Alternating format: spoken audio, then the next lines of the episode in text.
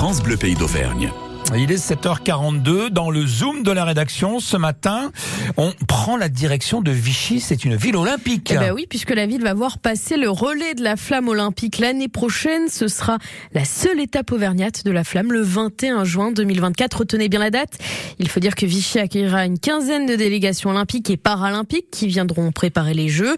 Donc il n'y a pas eu d'hésitation pour Frédéric Aguilera, le maire de Vichy. C'était une évidence, c'est une grande fête. Les Jeux Olympiques, c'est une grande fête. Et, ce symbole de la flamme et, ce relais de la flamme partout en France, ça va être une grande fête. Donc on se doit à, Vichy d'être dans cette dynamique-là. Alors vous êtes la seule collectivité auvergnate à accueillir euh, la flamme. Euh, ça veut dire que les autres n'ont pas voulu mettre la main à la poche. Par exemple, le département de l'Allier ne, met pas. Pourquoi ce choix et pourquoi ces, ces différences? Comment vous les expliquez? Toutes les collectivités ne sont pas dans la même dynamique par rapport aux Jeux Olympiques 2024. Nous, nous sommes dans une dynamique euh, sportive très très forte, une dynamique olympique très forte. On a accueilli euh, les Global Games qui était aussi euh, une étape importante pour les Jeux paralympiques. Euh, les Jeux paralympiques ont fêté les, les, les J-500 il y a quelques jours à Vichy. Donc on le voit bien que notre territoire est un peu atypique en Auvergne sur cette dynamique sportive. On a inauguré avec l'État et la région le nouveau CREPS qui est totalement intégré dans cette dynamique sportive internationale. Donc c'était une logique et totalement logique que Vichy soit peut-être un peu à part sur le reste de l'Auvergne euh, dans cette dynamique-là. Alors, est-ce qu'on peut demander combien ça coûte? Oui, on peut le demander, vous êtes obligé de répondre. oui, les, chiffres sont, publics. Évidemment, ça a un coût important parce que c'est sur une journée complète, c'est un dispositif euh, assez énorme.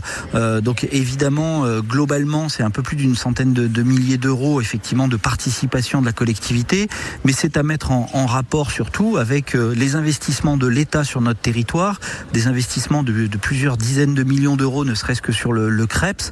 Donc j'allais dire, c'est un juste retour aussi sur investissement et c'est un investissement en termes d'image, mais un juste retour par rapport à tout ce que l'État a investi sur notre territoire. Donc c'est à 1% de ce que l'État a investi sur notre territoire en ce moment. Vous savez, ou c'est trop tôt, ce que vous allez organiser pour le passage de la flamme? Alors il y a des choses, je suppose, qui sont très normées par le, comité olympique, mais après il y, a des, possibilités locales?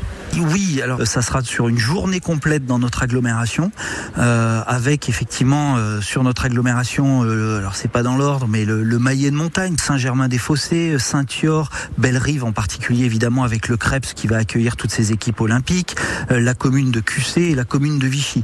Donc c'est toutes ces communes-là qui toute la journée euh, vont euh, vivre au rythme de, de, ce relais de la flamme avec des dizaines de personnes qui vont se, relayer, des sportifs connus, des sportifs locaux, les clubs vont être associés, tout ça sera évidemment dévoilé progressivement, mais c'est pas que sur Vichy même, c'est bien toute une agglomération qui va vibrer au rythme de, de cette flamme.